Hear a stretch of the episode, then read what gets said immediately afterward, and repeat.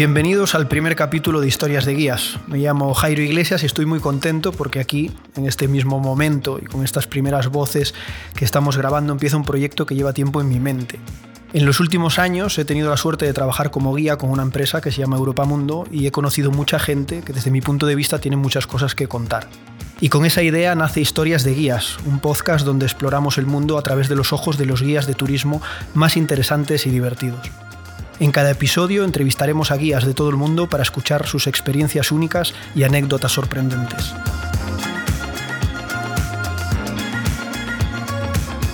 Y también estoy muy contento porque cuando pensé en este proyecto, uno de mis objetivos era poder hablar con nuestra invitada de hoy.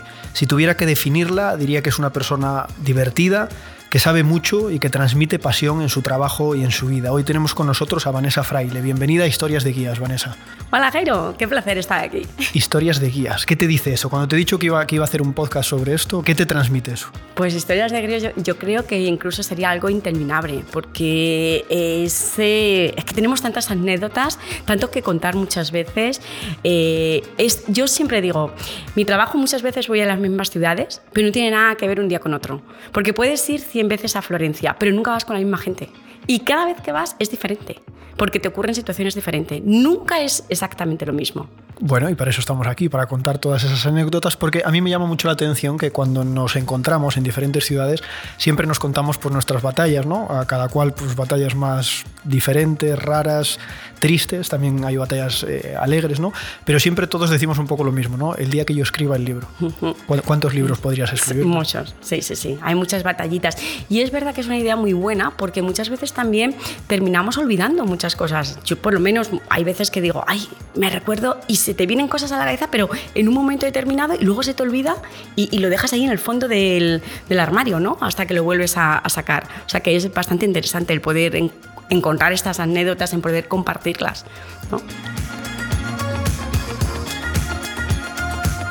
Te he definido como una persona divertida, que creo que no hay duda, una persona que sabe mucho, que tampoco hay duda y que, y que transmites pues, mucha pasión en tu trabajo. ¿Cómo te definirías tú? Lo de pasión, la verdad es que sí, pero es porque yo creo, me encanta, bueno, me encanta viajar, o sea, llega incluso a ser quizás hasta una obsesión para mí, me encanta viajar.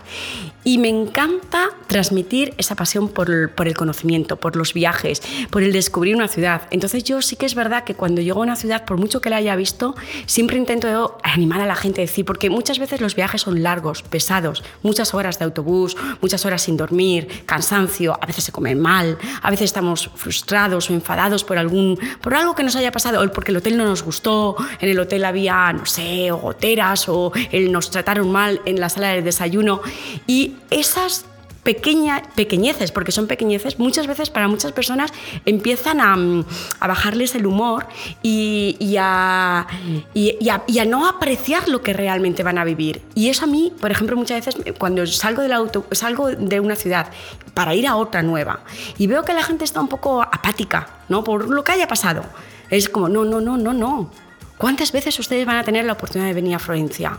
¿Cuántas veces van a estar aquí? ¿Cuántas veces se van a estar delante del David de, de, Miguel Ángel Bonarotti? ¿no? Entonces, como hay que transmitir muchas veces esa pasión. Yo creo que es muy importante. Creo que, que, y creo que las cosas hay que hacerlas con pasión.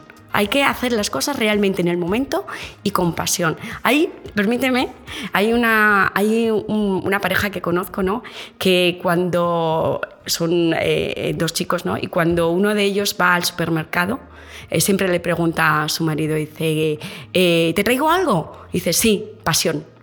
Y creo que es súper importante. En cualquier momento de tu vida lo importante es la pasión. Si se acaba la pasión, al final eh, lo convertimos todo en monótono. Es mi opinión. Entonces yo creo que eso hay que transmitirlo todo el tiempo. ¿Y realmente consigues, o sea, yo te he visto trabajar, he, tenido la suerte también de, doblar contigo algún circuito y sí que es cierto que tus grupos van cargados de, bueno, pues de emoción y, bueno, sí podemos llamarle de pasión. ¿Realmente consigues mantener esa, esa pasión trabajando, pero también en tu vida? Digo, porque es muy complicado estar ahí arriba todo. Sí, no, no siempre. A ver, se intenta, pero sí que es verdad que intento que, que las cosas, eh, que, que, que a veces tomar las cosas un poco sin importancia, o sea, que no hay que dar tanta importancia muchas veces. Me, menos drama, ¿no? Menos drama, damos mucha importancia a muchas cosas. Mira, una de las cosas que tengo un grupo de Puerto Rico que, que siempre que voy para allá siempre me reciben y siempre me reciben con la misma frase, no pasa nada, porque dicen que yo lo digo constantemente, yo no, yo nunca había caído en que yo digo no pasa nada, pero para ellos cuando veis siempre me reciben, hola Vanessa, ¿cómo estás? No pasa nada. Yo siempre digo que la cosa más importante muchas veces es la felicidad y la salud. Y hay cosas que no tienen arreglo. Pero si no la tienen arreglo, ¿para qué preocuparte? Vamos a echar la vista atrás. ¿Te apetece echar la vista atrás un poco? Va. ¿Cuántos años llevas trabajando de guía? Bastantes. De guía en esta empresa en Europa Mundo casi la mayor parte, la verdad, porque me siento muy bien tratada y es cierto. Llevo con Europa Mundo desde el 2004. Es decir, que son casi 18 años, ¿no? Muchos años. Sí, muchos. Pero empecé en otra empresa, empecé como guía para alemanes. O sea, empezaste trabajando ah, para alemanes, para pero alemanes no en, en España. No, Ah, aquí, en España. Mm. Y, mm, ¿Y cómo recuerdas ese, ese, primer día? Es decir, es, supongo que ese momento en el que dices, uff, mañana me tengo que subir a un autobús con 50 personas. Ese, para mí, el trabajar con alemanes, eh, lo bueno es que tenía el idioma, claro, está claro, ¿no? Y que lo hacía en España.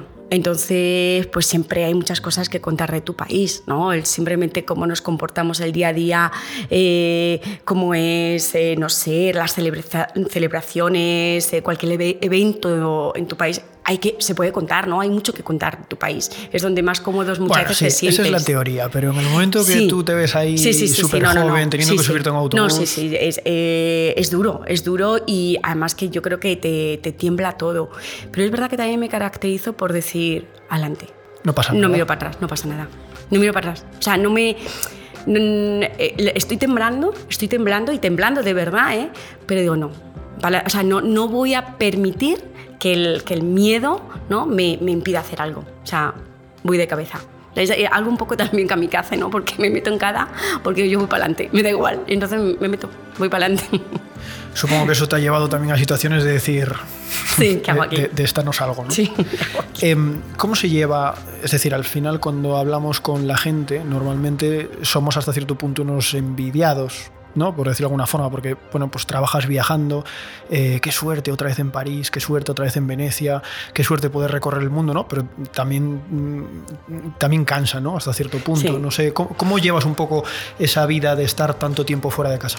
A mí la re- realmente me apasiona mi trabajo, o sea, me gusta, me gusta de verdad, o sea, me encanta, me encanta. Y como te digo, creo que soy un poco obsesa con los viajes, o sea, me gusta estar todo el tiempo en movimiento. Pero sí hay veces que lo que me... mm, me molesta, ¿no?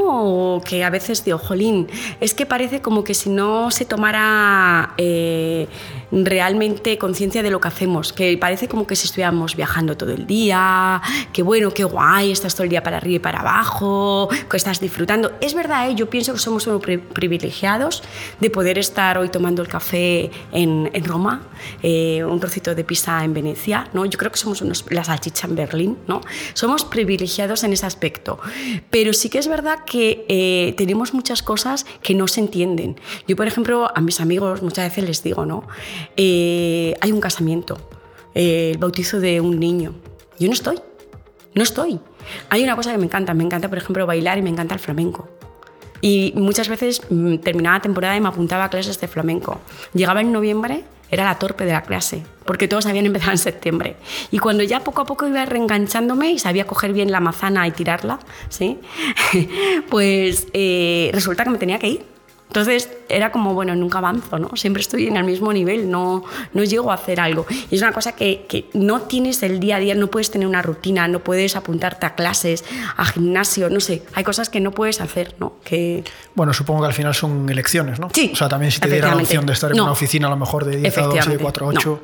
Claro. Así es. Vale, vamos a historias de guías. Vamos. Em, quiero que me cuentes la anécdota o historia más, eh, bueno, no sé si emocionante, inolvidable, o sea, algo así que realmente cuando te juntas con tus amigos siempre la cuentas. Pues mira, te voy a- ya que estás tú, que eres de Galicia, ¿verdad? Te voy a contar una anécdota Ten que me cuidado, pasó. eh, que tengo muchos problemas con pasajeros que me cuentan chistes sobre gallegos. No, no, no son chistes, el chiste es mío, es sobre mí, para que te rías sobre mí, porque, pues como digo, pues me gusta transmitir las cosas con mucha pasión y esto fue hace muchísimos años cuando estaba todavía con los, con los grupos eh, alemanes, que como digo, ellos venían venían a España y uno de los viajes que más repetía era el Camino de Santiago, porque les encanta el Camino de Santiago, ¿no?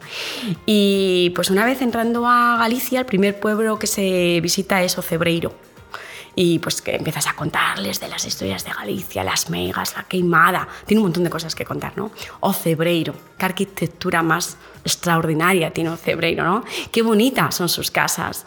Entonces yo estaba hablando en alemán y iba hablando y empecé a decir, porque Strugen, Wagen, empujen pollazas, ¿no?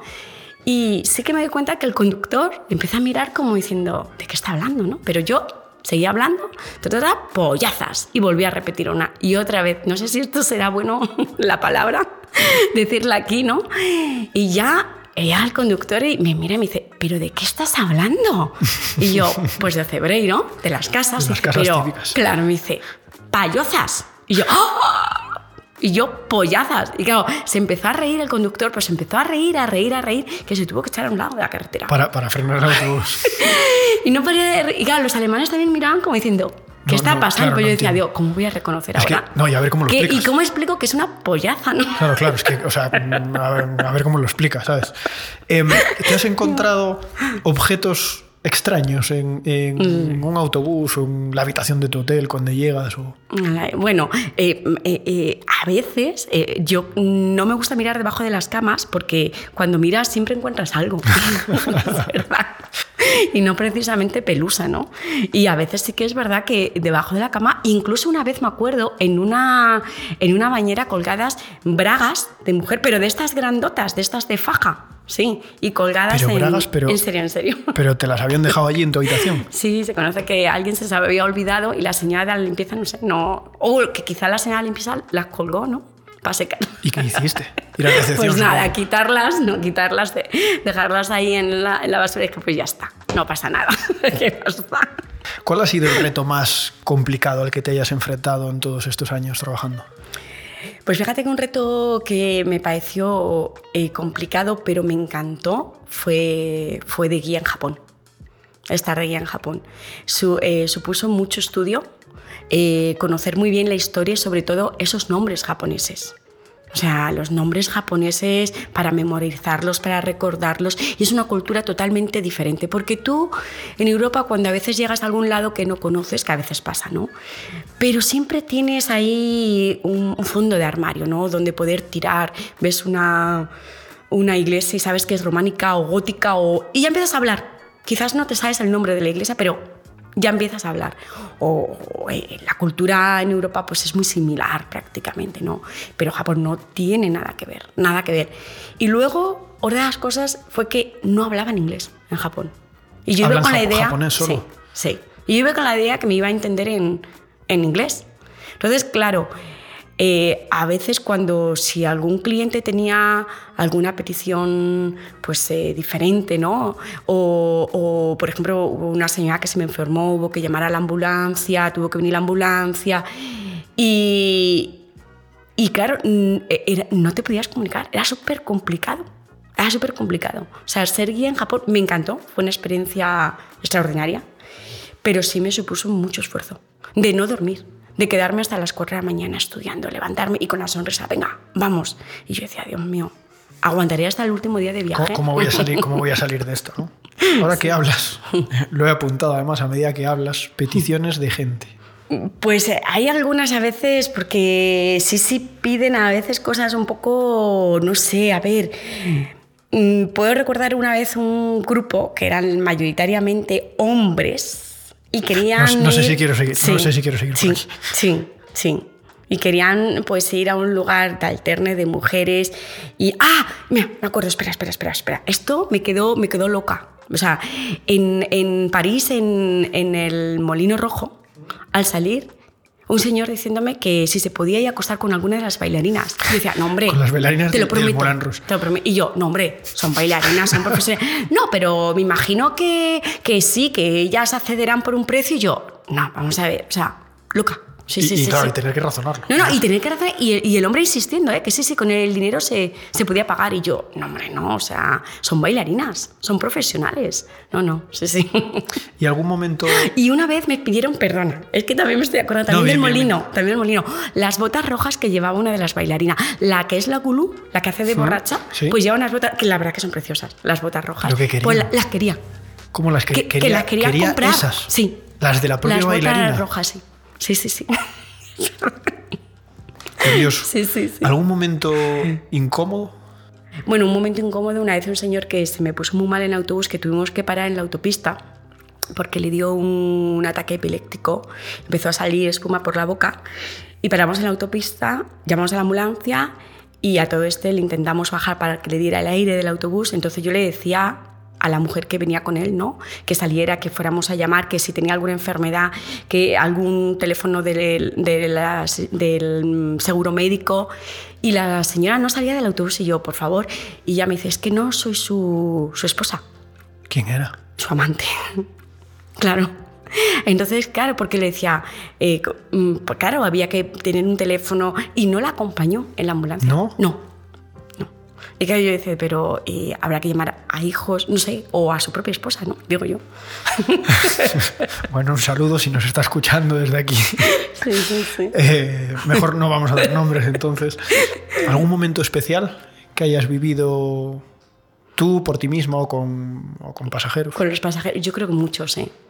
Muchos. O sea, gente. Mira, este año pasado hubo un momento que, que lloré dos veces en cuestión de una hora. Llevábamos a un niño eh, con, su- con la abuela y el niño, pues, tenía algo especial, ¿no? Y el niño venía con la abuela, pero se quedaba en San Sebastián. Y yo no entendía muy bien. Empezábamos en Madrid y se quedaba en San Sebastián, porque el niño se quedaba. Y es que su mamá se había venido hacía tres años a buscarse la vida y llevaba tres años sin ver a su mamá. Y se quedaba, y le había estado con la abuelita, y se quedaba en San Sebastián. Claro, el reencuentro de esa madre y ese hijo, yo creo que lloramos todo el grupo, porque estábamos todos expectante para, para ver el reencuentro ¿no? de la madre con el niño. De hecho, la madre me escribía, ¿a qué hora llegáis? ¿Cómo os veo? ¿Cómo os encuentro? Tal. Pero es que luego, la separación del niño con la abuela, claro, fue otro, Claro, fue otro peor, drama. claro. Claro, fue otro drama. Sí fue como diciendo, madre mía, ¿no? O sea, hay veces que... ¿Y, y, y a cuándo se volverán a, a ver? Esta abuela con la hija, con el nieto, sí. ¿Y alguna historia donde no hayas podido parar de, de reír por lo rocambolesca o por lo rara o, o incluso alguna historia que a lo mejor a día de hoy aún no entiendas qué ha pasado? Eh, eh, eh, una vez que tenía también al grupo de, de quinceañeros... eh, bueno, no, espera, espera, mira, es que... Es que, es que Según voy hablando se me se van viniendo. ocurriendo, sí. Claro, lo que te decía, que hay veces que, que, que- claro, tienes un montón de anécdotas y de batallas, pero mm, se te quedan ahí y se te van olvidando. Mira, hubo una vez un grupo haciendo el paseo del Rin. El- ese paseo es precioso, con el barco, lo hacemos en el barco, ¿no? En, en Alemania. Y entonces la- era un día espectacular, con sol precioso. La- un grupo espectacular también de diferentes países, pero con una sintonía, con una armonía, con un... eh, se llevaban todos súper bien.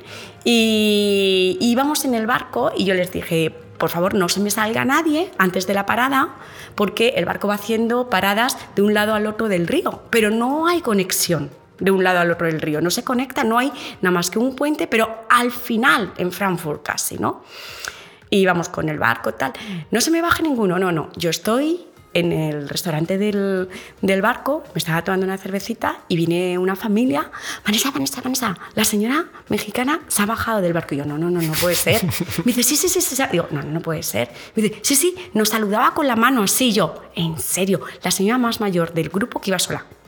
Bueno, entonces llego al otro lado del río, al otro lado, y, y bajo con todo el grupo, ¿no? Y todo el mundo preocupado por la señora, porque como te digo, había pues una conexión entre la gente muy buena. Todo el mundo, ay, la señora, señora". No se preocupen.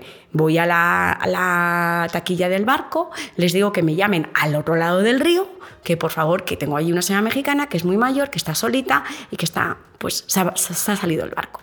Me la encuentran, me dicen, sí, sí, aquí la tenemos. Digo, bien, ponmela en un transbordador, en un barquito, ¿no? Que cruza de un lado a otro del río y me la mandas para acá. Y yo estaba con 52 personas, era que no se me olvidará nunca. Yo estaba ahí y le digo, bueno, me voy a buscar a la señora a donde llega el transbordador, que llega un poquito el río más arriba. Pero el autobús estaba estacionado un poquito más abajo, el río más abajo. Entonces le dije a los señores, digo, miren, de ustedes vayan caminando por aquí, al lado del río, todo recto. Digo, que nada, que el autobús está un poquito más adelante y a mano izquierda. Digo, pero ahí mismo lo van a ver, está en mano. Salió delante de ellos, salió una banda con música. Y yo a esto llamó al conductor, que era Manolo, le conoces, Manolo de Turicar. ¿vale?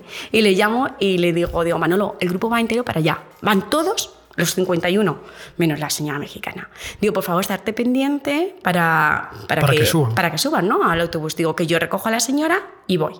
Vale, vale, vale, vale. Yo llego a donde el transbordador, llega el primer transbordador, la señora no está. Yo, Dios mío, la señora, ¿dónde está? Vuelvo a llamar al otro lado del río. Por favor, sí, sí, sí, sí, te le ponemos en el siguiente transbordador. Y yo, por Dios, me llama Manolo en todo esto y me dice, Vane, ¿dónde está el grupo? Y yo, ¿cómo que dónde está el grupo? Oh, Dios. Digo, pues sí. Digo, ¿cómo que no? Digo, pero dice, que aquí no está nadie. Digo, pero vamos a ver, Manolo, ¿cómo? Digo, si son 51. Que no, que no, que aquí no hay nadie. Y yo, pero vamos a ver, Manolo.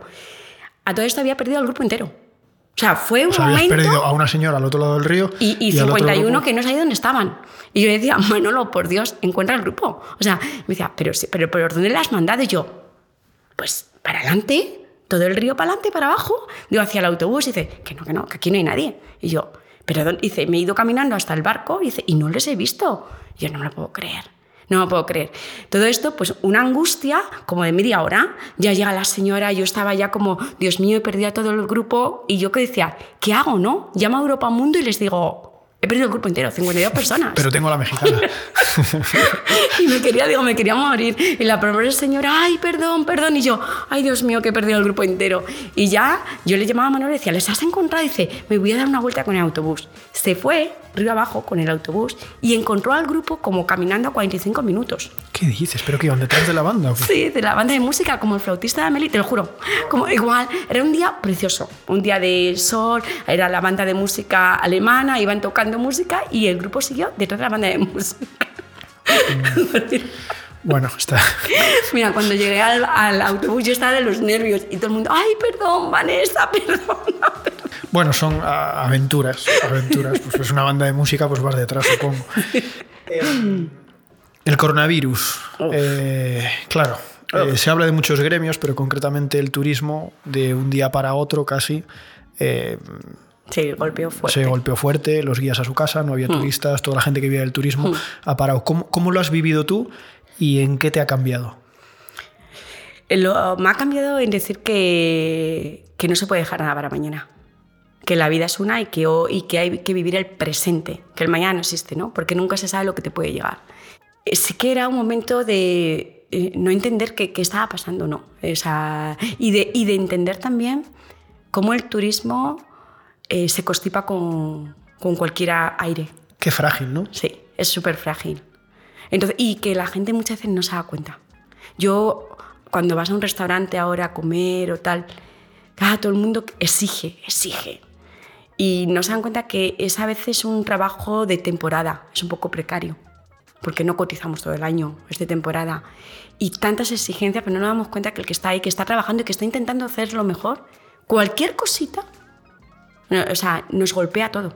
Al turismo le golpea todo y sobre todo al final un turismo de masas, ¿no? Como es Europa, que no estamos hablando de islas perdidas, ni estamos, es decir, son sitios como París, como Venecia, sí. como Roma, ¿no? Sí, sí. Eh, ¿Cómo crees que hay que trabajar eso de cara al futuro? Bueno, ya presente, iba a decir futuro, pero ya casi presente, porque realmente ya hay ciudades que están verdaderamente masificadas, ¿no? Sí, sí. Mm, yo creo que es muy difícil, fíjate, muchas veces cuando vamos a un sitio que decimos, jo, me gustaría estar aquí sola, ¿no? Qué playa más bonita, idílica, pero está llena de gente y me gustaría jo, que no hubiera tanta, jo, qué masificación, jo, porque ha llegado todo el mundo. Pero dices, bueno, ¿y por qué has llegado tú también?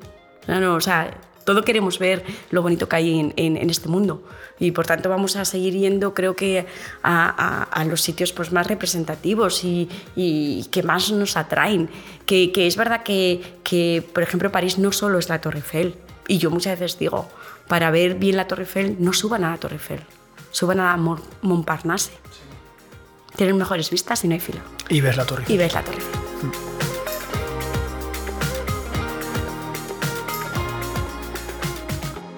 Este es el primer programa de historias de guías y lo estás estrenando, entonces vas a estrenar también una sección al final que le quiero preguntar a todo el mundo, la típica pregunta que te hace todo el mundo, ¿no? Mm. ¿Cuál es tu ciudad favorita? No quiero que me digas cuál es tu ciudad favorita, porque sí que me lo quiero llevar a un punto un poquito más personal, ¿no? ¿A qué lugar te gusta siempre regresar? ¿Por qué? Eh, ¿Qué haces en ese lugar cuando, cuando regresas o cuando estás? Sea por trabajo, sea por, por motivo personal. Eh, pues yo tengo que contestar sí o sí Viena. Viena porque es una ciudad que, que la tengo mucho cariño, he vivido ocho años allí, mi hija nació en Viena, tengo amigos en Viena. Es una ciudad que la conozco muy bien también y es que me siento en casa y, y muchas veces es de estas ciudades que, y el país, ¿no? Que tú entras y no estoy contando toda la historia de los Habsburgos, no, es que es contar cómo ellos viven, cómo se relacionan, cómo es la familia allí, que no tiene nada que ver con una familia latina, nada. ¿Por qué?